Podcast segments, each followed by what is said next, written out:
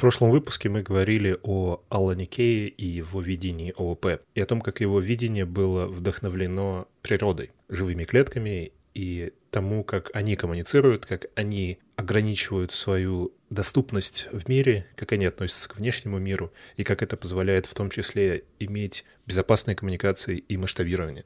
И в этом выпуске, и, по-моему, в нескольких выпусках до этого, каждый раз, когда поднималась тема природы как вдохновение в программировании или природы как источник каких-то структур, которые могут использоваться в информатике или программировании, мы несколько раз поднимали тему модели акторов, но мы никогда отдельно не говорили о модели акторов. Мы ее также поднимали еще выпусков 15 назад, по-моему, но я даже не помню в каком контексте. Итак, 60-е годы прошлого века. Представьте себе опять эту атмосферу, представьте себе странную одежду, которую люди надевают, представьте себе странные прически. Мне кажется, с конца 60-х до конца 90-х в мире, во всем мире была какая-то нездоровая тенденция в плане причесок. То есть что-то не так пошло. Если бы инопланетяне прилетели в эти моменты, чтобы оценить нас, мне кажется, мы бы произвели не самое хорошее впечатление. В 60-х годах появился язык программирования Simula. Было два популярных вида этого языка, две популярных версии Simula 1 и Simula 67. Соответственно, первый вышел в 62 году, второй в 67. И это язык, разработанный в Норвегии в Norwegian Computing Center. Еще оказывается, что есть такая, такой городок в Южной Эстонии, Симула. Население его составляет 18 человек. Язык Симула довольно эпохальный, потому что, среди прочего, он внес несколько новых, относительно новых на тот момент популярных идей в массовое программирование. Это классы, наследование, подклассы, виртуальные процедуры, корутины и сборщик мусора.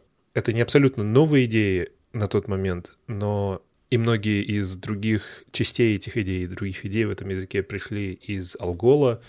Алан Кей разработал язык Smalltalk, но, как вы понимаете, он стоял уже на плечах гигантов, он не придумал эти идеи из ничего, и э, во многом он взял за основу язык Симула. Если посмотреть на исходный код э, примеров кода на Симула, то он будет вполне себе понятным для всех нас. Там есть указатели начала и конца процедур, там есть ключевые слова вроде класс, begin, э, есть циклы с for, есть э, создание подклассов, есть наследование от классов, и, ну, языку уже больше полувека, но нам он вполне себе показался бы понятным. У Smalltalk тоже было пара версий популярных, 71 и 72, соответственно, года. И в 73 году Карл Хьюитт заинтересовался этой идеей, заинтересовался идеей того, как объекты выглядят в программировании, как, как это вообще понятие объектов можно использовать для вычисления и вычислимости в целом. И если Алан Кей говорит, что он вдохновлялся биологией, биологическими клетками, то Карл Хьюитт говорит, что он вдохновлялся еще более глубоким уровнем реальности, элементарными частицами и атомами. Модель акторов имеет смысл в первую очередь для асинхронных вычислений. Это могут быть параллельные вычисления на одной машине или даже распределенные вычисления в какой-то мере. Но так или иначе, это, конечно же, не единственный подход. И большая часть программистов, большая часть нас имели дело и имеют дело каждый день с какими-то асинхронными вычислениями. При этом мы, большая часть из нас не работает с моделью акторов. Мы не используем эти, эти идеи за исключением нескольких нишевых языков и библиотек. Есть вполне себе принятые, общепринятые и популярные подходы к этому, такие как какое-то блокирование тредов или же что-то вроде промисов или что-то вроде фьючеров. А в разных языках по-разному они иногда называются и с разной скоростью появляются. Самым, наверное, примитивным способом является способ с колбеками, когда мы просто запускаем что-то на отдельном трейде и просим это исполнить какую-то функцию при завершении работы и вы все знаете, во что это может вылиться. При наращивании сложности системы мы можем удариться в или же просто большое количество колбеков за колбеками, то есть э, то, что называется callback hell, или, что еще хуже, в какие-то ситуации, где порядок этих колбеков становится важным, и нам приходится придумывать какие-то дополнительные структуры, гарантирующие выполнение одного за другим. В мире современной веб-разработки общепринятая тенденция к тому, чтобы колбеки не использовать и перейти к комбинации ключевых слов async await, промисы, фичеры и так далее. Но этот вопрос шире, чем просто тот факт, что в вебе нам нужно сделать что-то, что происходит на удаленной машине, или сделать что-то, что не должно блокировать основной тред. Это не обязательно требование системы, это не обязательно требование того, что мы работаем в сети, или того, что мы работаем в а, таком объекте, как дом или браузер, где есть необходимость работать с отдельными тредами, чтобы не блокировать основной интерфейс или что-нибудь такое. Это все последствия или же архитектуры того места, где мы работаем, возможно, не самой лучшей архитектуры, возможно, тот факт, что мы используем, используем браузер, у которого есть такие свойства, что мы можем, например, запустить какое-то вычисление, и это полностью остановит пользовательский интерфейс, никто ничего не сможет делать. Если только мы не изловчимся каким-то образом и не исправим эту ситуацию. Возможно, эта среда это не самая хорошая среда для создания пользовательских приложений такого уровня. И тот факт, что мы делаем огромное количество сетевых запросов и привязываемся к этим запросам, это тоже, можно сказать, последствия. Опять же, мы, возможно, это не оптимальный путь. Иными словами, возможно, не все сетевые запросы нужны, и не обязательно строить приложение, основанное полностью на всех сетевых запросах. Возможно, опять же, та среда, среда интернета, это не лучшая среда для приложений такого уровня. И я сейчас говорю очень абстрактно, как это обычно бывает, и у меня в голове, может быть, всегда есть менее абстрактный, менее абстрактный пример, но взять какой-нибудь Twitter, какое-нибудь очень современное, прогрессивное веб-приложение и посмотреть, сколько оно делает запросов в сеть, и сколько неудобств в интерфейсе это вызывает, и сколько требований к скорости сети и вообще всей архитектуре это вызывает. В реальности, чтобы выполнять те же задачи, это приложение может делать в разы меньше сетевых запросов. Оно их делает как будто бы на каждое нажатие кнопки. И это не совсем то, что имеется в виду под тонким клиентом. То есть тонкий клиент, да, он, он не должен в себе иметь какую-то логику или персистентность или что-нибудь такое, и, и большая часть тяжелых вычислений должна происходить где-то на сервере, но это не означает, что тонкий клиент должен абсолютно всегда коммуницировать с сервером. Он тонкий, но он не нулевой, он имеет какую-то структуру, он имеет какой-то слой, который сам по себе имеет смысл и может делать какой-то минимум. Но, к сожалению, эти прогрессивные веб-приложения ломаются даже иногда при перезагрузке страницы. Не говоря уже о том, что они не работают без сети вообще никак хотя, опять же, могли бы показывать что-то. Так вот, это все в контексте асинхронных коммуникаций и мультитрейдинга и любых-любых вещей, где у нас есть несколько вычислений, которые происходят как-то не вместе. Во всем этом контексте веб — это не обязательно какое-то фундаментальное ограничение. Ну, в чем тогда фундаментальное ограничение? Почему эта тема поднимается не только в вебе, она поднимается везде и оказывается с 60-х годов еще. Проблема в том, что вне зависимости от нашего желания нам необходимо работать с какими-то параллельными блокирующими вычислениями или же параллельными асинхронными вычислениями. По той простой причине, что наши процессоры перестали фактически становиться быстрее. Если посмотреть на вот этот вот закон Мура, который с середины прошлого века довольно стабильно предсказывает то, как увеличивается количество транзисторов. Многие говорят, закон Мура уже не актуален. Посмотрите там на, на 10 лет назад, посмотрите на сейчас, процессоры как бы не стали как будто бы быстрее. Если смотреть на количество мегагерц и гигагерц, то да, закон Мура с середины прошлого века до начала этого века двигался довольно стабильно и предсказывал, что скорость процессоров увеличивается. Но закон Мура говорит не о мегагерцах и не о скорости, он говорит лишь о количестве транзисторов.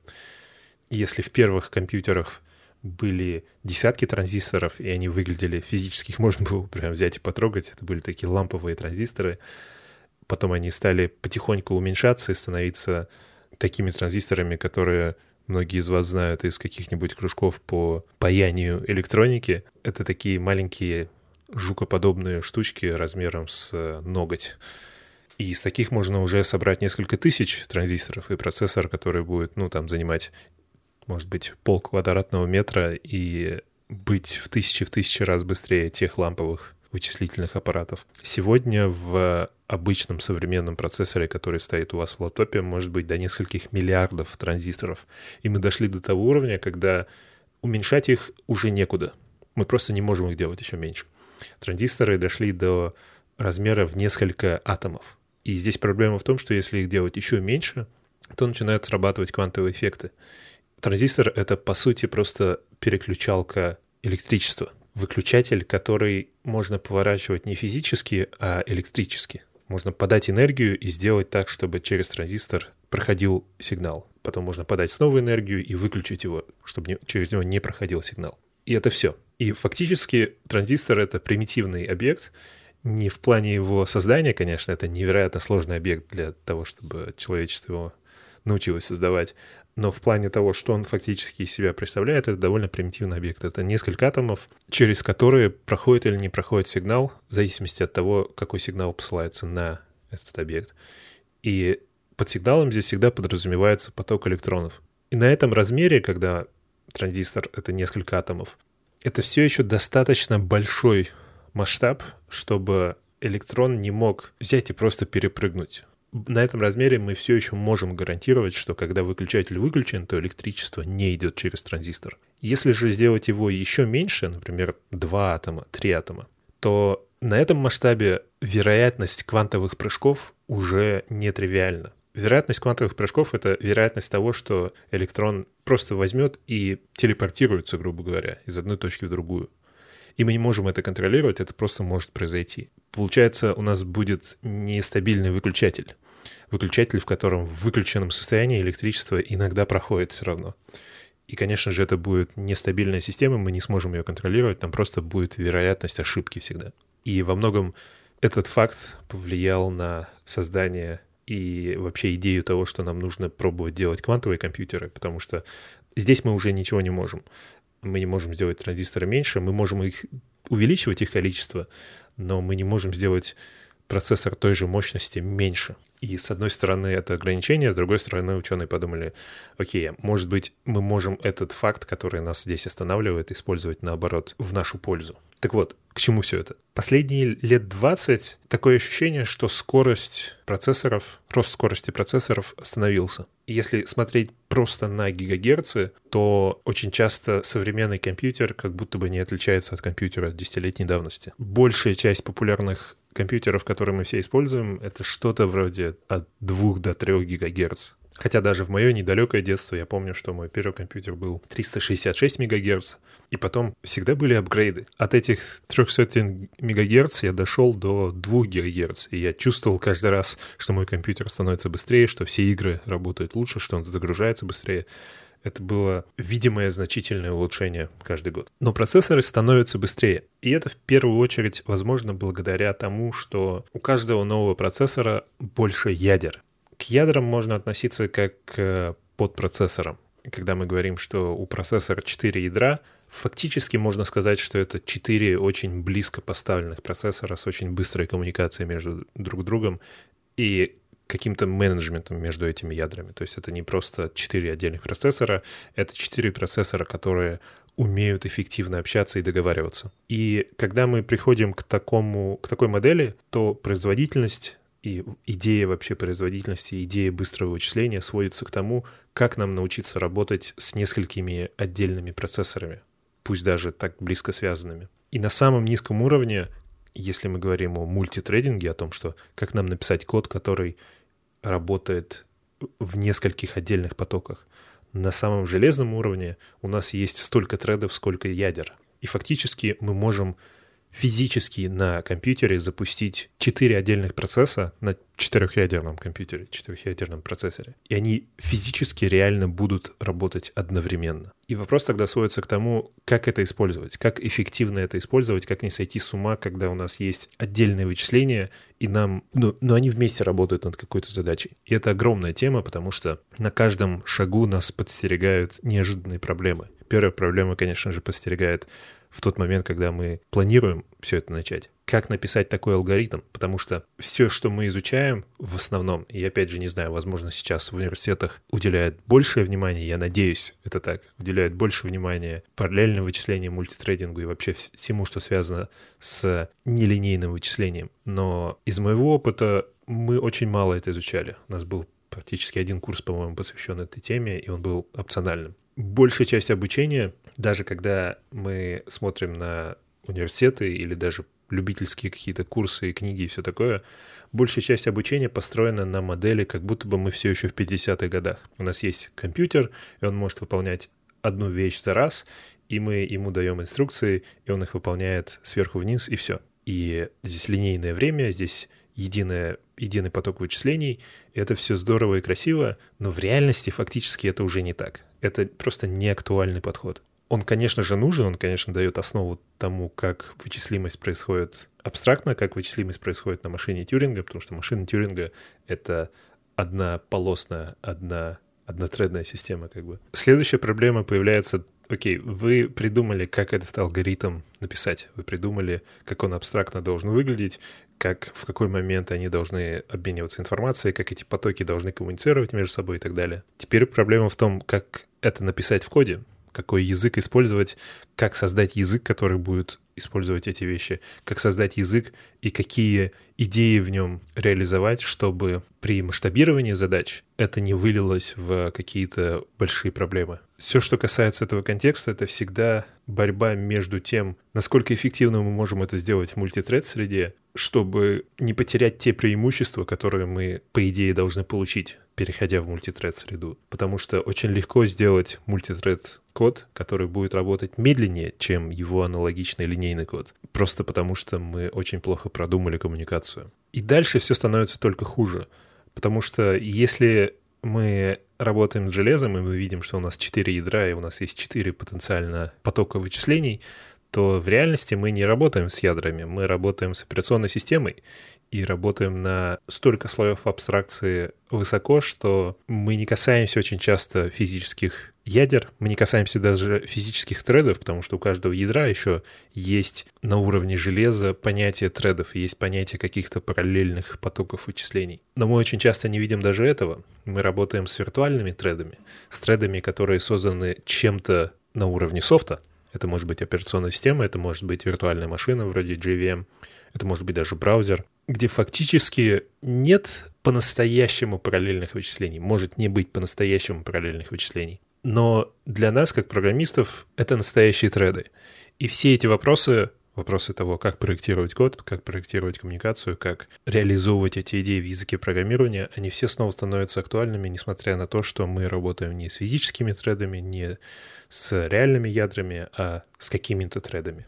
И Карл Хьюитт, смотря на Smalltalk и объекты, и вот эти живые клетки, и идеи того, как они между собой коммуницируют, подумал о том, что в природе тоже есть какие-то треды, есть какие-то параллельные вычисления, и они происходят не в контексте того, что вот есть типа компьютер, типа процессор или ядро, где происходит вычисление, а вот есть другой компьютер, где происходят другие вычисления, и они как-то должны между собой связываться. Он посмотрел на то, как вычисления происходят в минимально возможных объектах во Вселенной, в каких-то элементарных частицах, ну или даже атомах, что не является самым маленьким объектом, но неважно, в каких-то примитивных объектах. Коммуникация — это не единственная проблема подобных систем. Другая большая проблема — это, конечно же, состояние. Наверное, самая главная проблема в программировании в целом. Здесь проблема состояния настолько актуальна по той простой причине, что оно где-то должно храниться. Если состояние хранится в каком-то глобальной, какой-то глобальной области, и при этом у нас есть какие-то параллельные потоки вычислений, то нам нужно изловчиться, чтобы гарантировать консистентность этого состояния. Если два потока одновременно хотят изменить информацию и считать информацию, то мы можем получить такую ситуацию, где один поток получает некорректную информацию. И самый банальный пример, который постоянно используют в учебниках и курсах, это банковский счет. У нас есть банковский счет, и это фактически значение, которое находится в одном месте, в какой-то базе данных банка, и там написано, что у вас на счету 100 долларов. Два потока одновременно пытаются что-то сделать с этой информацией. Допустим, две разных компании, имеющие ваши данные кредитной карты, пытаются проверить что-то и снять деньги с вас, И это двойной процесс. Нужно сначала проверить, достаточно ли денег на счету, и если достаточно, то снять сумму. И, допустим, два клиента начинают такой процесс, оба посылают сигнал проверки. Первый получает положительный ответ раньше и снимает 80 долларов, второй получает положительный сигнал вторым и тоже пытается снять 80 долларов. Но на тот момент, когда он снимает 80 долларов, первый уже снял 80, и на счету осталось только 20. Тот не знает об этом, потому что мы не можем гарантировать скорость доставки этих сообщений, не можем гарантировать какую-то консистентность. Они одновременно попытались снять деньги, и в итоге что? Что нам делать? Уйти в минус, сделать новую проверку, как гарантировать, что это не сломается в следующий раз? Самый очевидный подход, который приходит в голову, это какой-то лог, какой-то замок мы не должны позволять этим процессам работать с информацией параллельно. То есть, да, они существуют по отдельности, у них отдельные вычисления, отдельные вообще среды, но как только они подходят к информации, к состоянию, то они выстраиваются в очередь и работают только тогда, когда это состояние полностью освобождено от другого процесса. Что, конечно же, добавляет проблемы производительности, и теперь у нас появляется проблема того, как реализовывать этот лог, или замок, как, как управлять им. В 1973 году Карл Хьюитт, уже имея какой-то опыт с смолтоком и с симулой, и со всеми этими идеями, и с идеей использования, возможно, уже был знаком с идеей того, что Алан Кей каким-то образом вдохновлялся животными клетками, разработал модель акторов, в том числе вдохновляясь идеями физики. То есть он пошел еще на уровень реальности ниже и посмотрел на то, как коммуникации и параллельные вычисления происходят на уровне элементарных частиц. И сам он сказал, что модель акторов основана больше на физике, чем на математике, в то время как большая часть других идей вычислимости и моделей вычислимости основаны на математических идеях. В особенности интересно получается, что модель акторов похожа на модель квантовой физики, и мы чуть позже увидим почему. Так вот, что же это такое? Модель акторов моделирует вычислимость через набор отдельных объектов. Ничего не существует, кроме объектов. И эти объекты называются акторами. Акторы абсолютно изолированы друг от друга. Это, по сути, отдельные маленькие компьютеры со своим состоянием. Не существует никакого глобального состояния, не существует информации вне акторов. И эти акторы могут находиться на одной машине, в какой-то одной среде, или даже на разных машинах. Модель акторов ничего не говорит о том, как физически устроена их реализация и как физически устроена коммуникация между ними. Это может быть посылка сигналов внутри компьютера, это может быть сетевые сигналы. Модель акторов рассчитана на то, что эта коммуникация достаточно стабильна, и она старается в большинстве случаев доставить те сообщения. Так как каждый актор — это небольшой компьютер с состояниями, у него есть три основных возможности. Он может производить вычисления, выполнять какой-то код у себя внутри. Он может хранить информацию, состояние, и он может коммуницировать с другими акторами. Единственный способ коммуникации с другими акторами — это послать актору сообщение. И актор может послать сообщение другому актору только если он знает его адрес. И он знает его адрес, если они общались раньше, или если он создал этого актора. Акторы могут создавать новых акторов. Но акторы никогда ничего не делают сами по себе. Если не трогать актора, если не посылать ему сообщение, то он будет вечно ничего не делать. Когда актор получает сообщение от другого актора, у него есть лишь три возможности. Создать новых акторов или же послать сообщение другим акторам, если он знает их адреса, и запрограммировать свое поведение для следующего сообщения. То есть, если актор получил сообщение, он может на основе этого сообщения перепрограммировать себя на один следующий раз, на одно следующее сообщение. И это все. Представьте себе, что это все, что у вас есть в наличии, как у программиста. У вас нет переменных, которые вы просто создаете и потом к ним обращаетесь. У вас нет классов, у вас нет ничего такого. Все, что вы можете, это создавать таких акторов и описывать, как они реагируют на сообщения. И оказывается, что эта модель вычисления не только универсальна, не только эквивалентна любым другим моделям вычисления, но во многом имеет возможности, которые другие модели не имеют.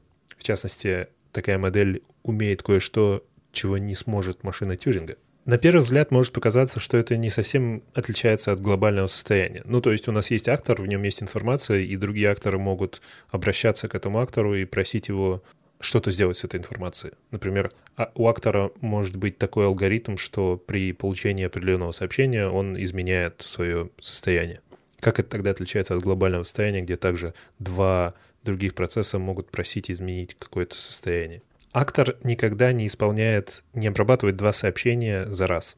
Все сообщения, которые получает актор, сначала попадают в некую очередь, то, что изначально называется mailbox, почтовый ящик. Все сообщения попадают в ящик, и актор исполняет за раз только одно сообщение, потом заканчивает эту работу и берет следующее из ящика. При этом порядок не гарантирован. То есть, когда два актора посылают третьему по сообщению, даже если у них был определенный порядок при посылке, фактически временной, то не факт, что актор получит их и будет обрабатывать в том же порядке. И по сути можно сказать, что тот факт, что актор не выполняет двух сообщений, не обрабатывает два сообщения одновременно, и они всегда есть в очереди, то ну, это фактически как будто лог. Но отличие здесь в том, что такое поведение актора — это свойство системы, это свойство актора.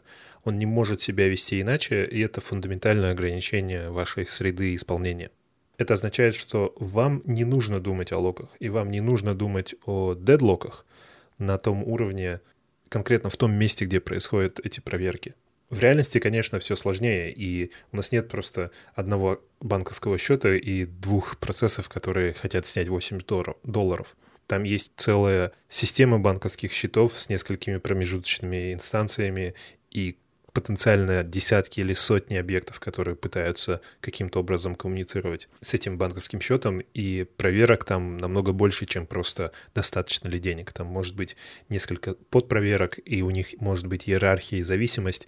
И если реализовывать это все в другой модели, не в модели акторов, а в, в привычной нам программистской среде, то нам придется продумывать все эти взаимоотношения и, естественно, здесь будут баги, естественно, здесь будут какие-то неожиданные состояния, неправильные состояния, потому что сама система, то место, где мы производим эти вычисления, та среда, в которой мы программируем, не дает нам каких-то ограничений. В этой среде мы можем сделать такой код, который приводит к некорректному состоянию. Теперь представьте себе, что актор хранит в себе баланс банковского счета.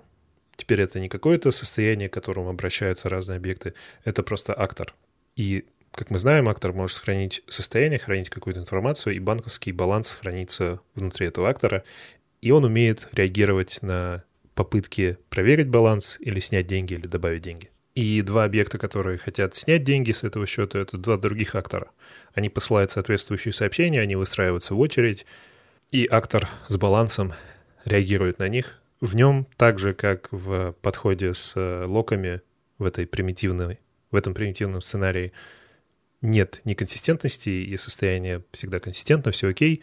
Но в этой модели у нас не получится что-то сломать. То ограничение, которое есть в системе акторов, не позволяет нам просто взять и написать код, который изменяет состояние. Все, что мы можем делать, это научить актор реагировать на сообщение или посылать сообщение.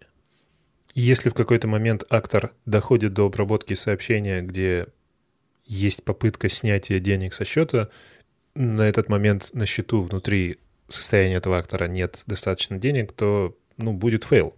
Может показаться, что такое ограничение — это негативное ограничение, оно ограничивает наши возможности. Мы не можем просто взять и написать код, который мы хотим. Мы должны думать только в рамках вот этой довольно нетривиальной, нетипичной идеи коммуникации через сообщение.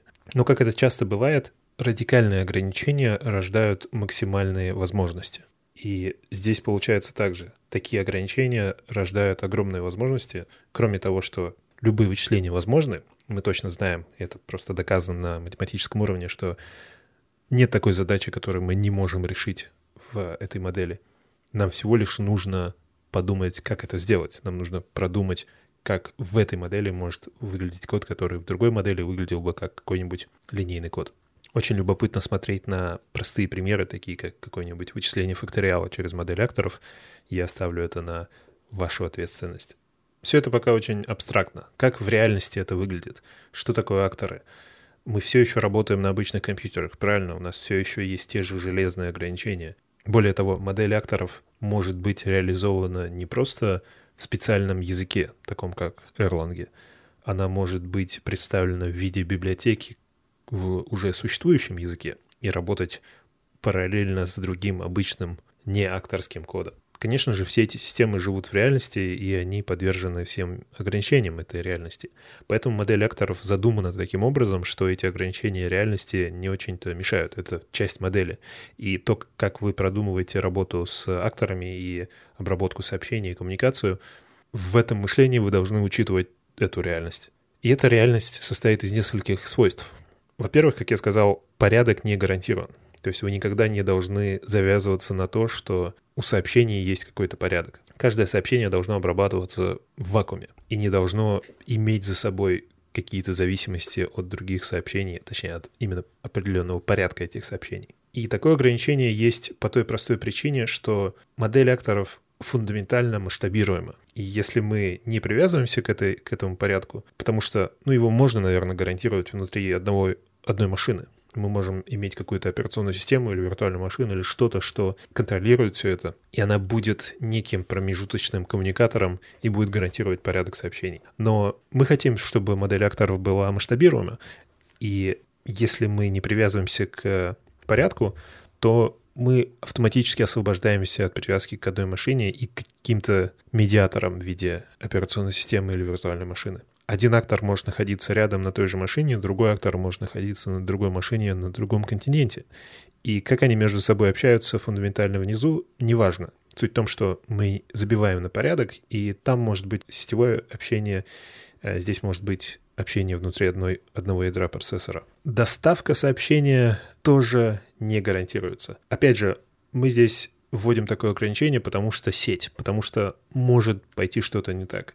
Но Модель акторов рассчитана на так называемый best effort delivery. Думая обо всех этих алгоритмах, мы просто рассчитываем на то, что система постарается как можно лучше доставить это сообщение как можно быстрее. Мы просто доверяем этой системе и считаем, что в большинстве случаев все нормально. При этом, если сообщение доставлено, то оно будет доставлено максимум один раз, то, что называется at most once.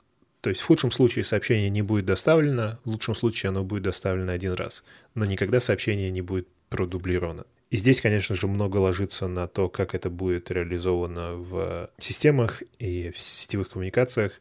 Не все сетевые протоколы подходят для этих целей, но в целом всегда можно подобрать что-то, что будет. И общение между акторами, вот эта посылка сообщений, подразумевает прямое общение. Оно подразумевает, что нет никаких специальных моделей вроде каналов через которые происходит общение. Фактически, да, конечно, есть канал связи, есть сеть или что-то внутри компьютера, через что этот сигнал проходит. Но с логической точки зрения, с концептуальной точки зрения, мы не выделяем никаких специальных объектов вроде каналов. Мы всегда смотрим на двух акторов и сообщения, которые переносятся между этими акторами, как единственное, что вообще существует в природе. И сообщение может доставляться любое время. У нас нет никаких ограничений по времени. И комбинация вот этих свойств позволяет модели акторов делать что-то, чего не умеет делать машина Тюринга. И я не знаю, как это хорошо назвать по-русски, потому что оба термина переводятся как будто бы одинаково на русский язык. В английском есть несколько разных приставок, означающих «не». Есть приставка «non» и есть «in». И, как я понимаю, «non» означает просто, просто негатив. Например, non-determinism означает недетерминизм как просто антоним детерминизма. Вот есть детерминизм, а есть его антоним. Есть что-то, что полностью противоположно. А приставка «in», которая в большинстве случаев на русский также переводится «не», означает невозможность, невероятность. У машин Тюринга есть свойство non-determinism, недетерминизма. И оно завязано на том факте, что в коде возможны развилки — Например, в коде возможно, возможно условие if, где проверяется что-то, например, из реального мира. Это означает, что когда мы смотрим на исходный код, мы не можем, пока не узнаем чего-то в будущем, гарантировать и гарантированно заявлять, что код будет выполняться вот так. У него есть какой-то недетерминизм в его исполнении. Но когда у нас есть эта информация, то мы можем с точностью сказать, как будет исполняться код. Мы можем до его исполнения, зная всю информацию, зная все состояние Вселенной на тот момент, мы можем сказать, что результат исполнения будет таким. Модель акторов в дополнение к этому имеет свойство indeterminism. Это невозможность детерминистического прогнозирования событий. И вот простой пример. Представьте, что у нас есть актор, и у него есть счетчик. У него есть просто внутри какое-то состояние, э, в котором записано ноль. Акторы также могут посылать сообщения себе, не только другим акторам. И когда он посылает сообщение себе, то это сообщение также идет через те любые среды. Это означает, что сообщение актора самому себе не обязательно моментальное. Оно может также проходить через какую-нибудь сеть или что-нибудь такое и занимать неопределенное количество времени. Когда этот актор получает сообщение «старт» извне, неважно откуда, то он реагирует на него следующим образом. Он посылает себе сообщение «стоп» и посылает себе сообщение «go». Когда он сам получает сообщение «go», то он увеличивает счетчик на один и посылает себе новый go. Таким образом, он запустил бесконечный цикл. Он говорит увеличить на один, go, ждет, пока это сообщение не придет, оно приходит, он увеличивает счетчик на один и снова говорит go. И так может повторяться до бесконечности, но этот процесс останавливается, когда он получает сообщение стоп от себя же. Но тот факт, что эти сообщения, во-первых, не имеют порядка гарантированного и не имеют никаких временных ограничений, означает, что сообщение стоп может прийти раньше или позже. И вот вы смотрите на эту модель, вы описали весь этот код, и вы пытаетесь понять, какое значение у счетчика будет в конце. Мы допускаем, что все сообщения будут доставлены, но мы не знаем, когда. То есть стоп в какой-то момент случится, но мы не знаем, когда он случится. Может быть, на этот момент он успеет увеличить счетчик и послать новый сигнал Go 5 раз, 6 раз, 10 раз. Таким образом, в этой системе мы можем смотреть на код и не сделать никаких выводов о результате до того момента, пока мы не запустим этот код, до того момента, пока мы не увидим, как в реальности, в среде, в тот момент времени эта система будет себя вести. Модель акторов в первую очередь предназначена для хранения состояния и для вот такого ограниченного управления этим состоянием. И здесь вовсю используется та идея, о которой говорил Алан Кей, что если объект — это абсолютно изолированная от реальности клетка, и она сама решает, как реагировать на внешние события и внешние сообщения, то мы получаем довольно безопасную ограниченную среду, где нет той проблемы глобального состояния, нет даже проблемы просто, которые э, в сегодняшнем ОП есть, где любые другие объекты могут влиять на объект, и они решают его судьбу, грубо говоря. Они решают, в какой момент что-то будет или не будет происходить. Но модель акторов имеет множество других применений, и самое известное, наверное, применение — это его реализация в языке Erlang, которая позволила строить невероятно масштабируемые большие системы, вроде систем телекоммуникаций в компании Ericsson. Я начал с того, что Карл Хьюитт во многом видел квантовую физику в этой модели. И, возможно, вы уже догадались, в чем здесь квантовость. В квантовой физике, ну, то есть в реальности нашей, есть фундаментальное свойство, говорящее о том, что чтобы считать состояние системы, нам нужно взаимодействовать с ней. Мы не можем пассивно узнать все о элементарных частицах. Мы не можем пассивно посмотреть на фотон и узнать всю информацию о нем. Нам придется взаимодействовать с этим фотоном, нам придется послать ему какой-то сигнал, послать в него что-то и изменить его состояние из-за этого. И принцип неопределенности Хайзенберга говорит о том, что мы не можем знать одновременно позицию и скорость частицы. И теперь представьте, что мы смотрим на систему с моделью акторов мы смотрим на несколько акторов, и мы хотим узнать состояние этой системы, мы хотим узнать, какие значения есть во всех этих акторах. Единственный способ это сделать — это послать им всем сообщения. Но мы не можем гарантировать, что это не изменит это состояние. Мы не знаем, как акторы будут реагировать на эти сообщения. Более того, даже если мы смотрим на исходный код всей этой модели, даже тогда из-за вот этого индетерминизма мы не всегда сможем прогнозировать состояние этой системы. Все эти нечеткие, не гарантированные свойства, честно говоря, могут иногда вводить в заблуждение или же вызывать чувство того, что здесь что-то не так.